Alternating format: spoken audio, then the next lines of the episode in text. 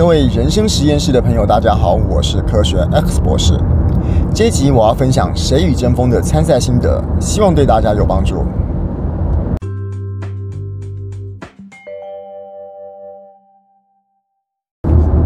观众的掌声到底是给讲者本人，还是给讲者讲的内容？如果是说像《谁与争锋》这样子的节目的话，那当然给讲者跟给内容其实。其实不用太过区分，因为毕竟内容就是讲者自己一个人所，或者是跟老师、跟队友一起讨论出来的。讲者跟内容其实是绑在一起的，所以讲者代表那个内容，内容也代表讲者心中所说的话。那为什么我要特别去讨论说，有些时候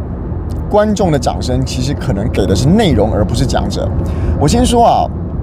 真正在享受掌声的是讲者这个人，有人在台下帮你鼓掌，这对喜欢上台或者是真的有心在推广某一件事物的人，掌声是一种肯定，但是其实有些时候也是一种享受。你讲得好，大家为你拍拍手，你会觉得很舒服，会觉得很有成就感。好了，那我为什么要特别把这个拿起来讲啊？因为有些时候内容跟讲者是分开的，就举我的例子来说好了。我今天在国家太空中心服务，我讲的内容，台湾的太空计划有很多很多很多，根本不是我的贡献。就是说，太空计划本身不是我去执行出来的，我只是把这件事情告诉大家而已。把这件事情告诉大家的难度，远比把这个事情执行好简单的太多了。所以我在这个整个太空计划里面的贡献，就是即使是我们组织里面是一个大家分工的一个工作状态，可是我的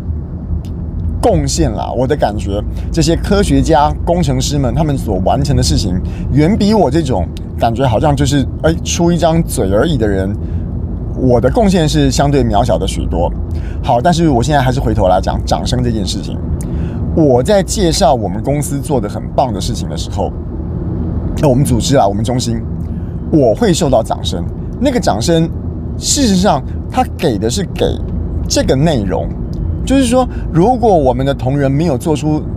太空计划这些表现的话，我就没有这些内容，没有这些材料去跟大家分享。也就是说，这个掌声其实不是给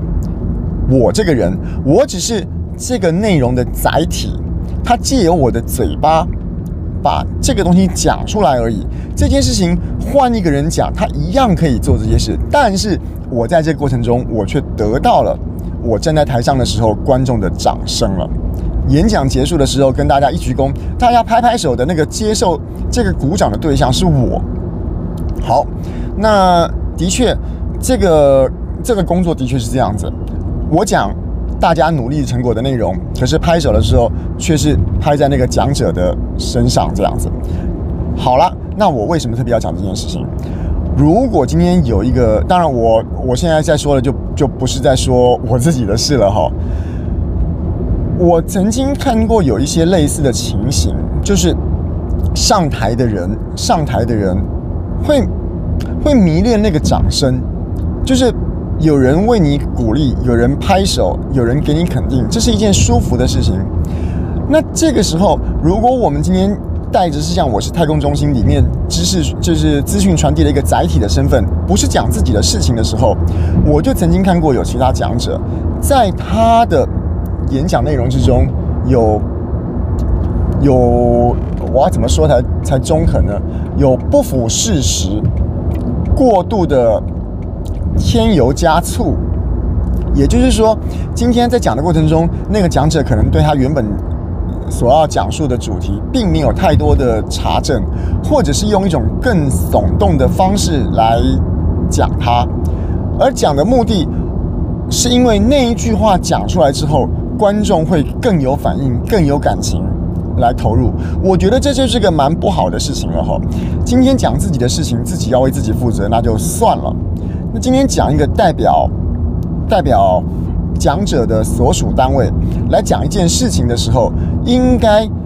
就是据实的把这个事情讲出来。但是有时候会为了为了让自己得到掌声的快感，而在这里面稍微的添油加醋。我这样讲，可能大家可能听不太懂。我假设了哈，有一天如果刚好有机会，哎，好了，真的是这个新闻台来访问《谁与争锋》的讲者，那对这个节目有什么看法？那这个时候我可能就是代表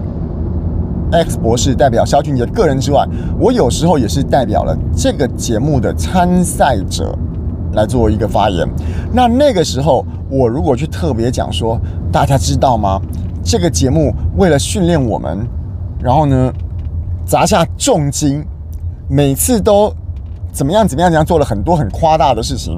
那这件事情可能其实并没有存在，可是我这样讲可能会让访问我的那人那个人，或者是最后在看这段访问的人有更大的情绪起伏。那我个人就觉得这样是一个。不太应该的事情，尤其是这个事情，如果是跟，就是有些内容是属于感动，有些内容是属于资料，是属于资料型的话，有时候你讲出一些，比如说我讲讲说啊，砸下百万，砸下千万，那百万跟千万就是资料了嘛。我为了自己，呃，好像这这一段谈话更有力道，而去把一些资料型的内容做了一些搬动的话，我觉得这是个不太应该的事情。当然，这件事情。发生的不多，但是我的确看过有讲者在台上，那讲了一些好像义正言辞，讲了好像哦，非常的振奋人心，但是那个资料的内容已经过度的夸大，夸大到根本不符合事实。这个我觉得是每一个有机会上台的人，当你有一天也有也有掌声给你。也有掌声给你的内容的同时，我们千万要切记这件事啊！千万不要为了掌声所带来给自己的成就感跟荣誉感，而在内容上面讲了不符合这个事实的一些事情，尤其是讲的内容不是自己的内容，这一点每一个拥有麦克风的人都应该要引以为戒。